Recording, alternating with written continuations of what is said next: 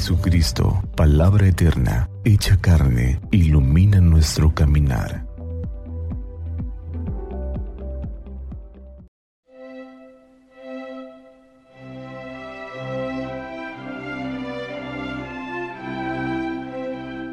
Miércoles 16 de febrero del año 2022. Del Santo Evangelio según San Marcos capítulo 8, versículos del 22 al 26. En aquel tiempo Jesús y sus discípulos llegaron a Bethsaida y enseguida le llevaron a Jesús un ciego y le pedían que lo tocara. Tomándolo de la mano, Jesús lo sacó del pueblo, le puso saliva en los ojos, le impuso las manos y le preguntó, ¿ves algo? El ciego, empezando a ver, le dijo, Veo a la gente como si fueran árboles que caminan. Jesús le volvió a imponer las manos en los ojos y el hombre comenzó a ver perfectamente bien. Estaba curado y veía todo con claridad. Jesús lo mandó a su casa diciéndole, Vete a tu casa, y si pasas por el pueblo no se lo digas a nadie. Palabra del Señor. Gloria a ti, Señor Jesús. Aquí comienza una etapa en el Evangelio de San Marcos. Se le conoce como la escuela del discipulado. San Marcos tiene dos relatos de ciego, de curación de ciego.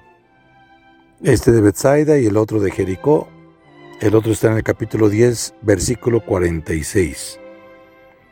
Y se cree que el propósito de San Marcos al narrar dos ciegos es para ponerlos como ejemplo de los discípulos y en medio la enseñanza de Jesús, una enseñanza a conciencia, a profundidad, dándole los elementos necesarios para ser dignos representantes en la misión de extender el reino. Este ciego no ve las cosas con claridad. Todavía no sabe el alcance que tiene la fuerza de Cristo. Lo lleva aparte, Jesús lo toca y le pregunta, ¿qué ves? Ve a medias. Probablemente vea con claridad, pero todavía no sabe lo que está viendo.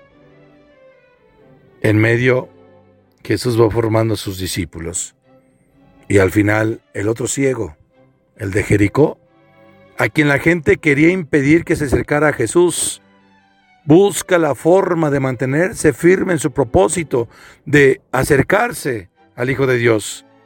Y ante la pregunta de Jesús, ¿qué quieres que haga por ti? Inmediatamente responde, Señor, que vea.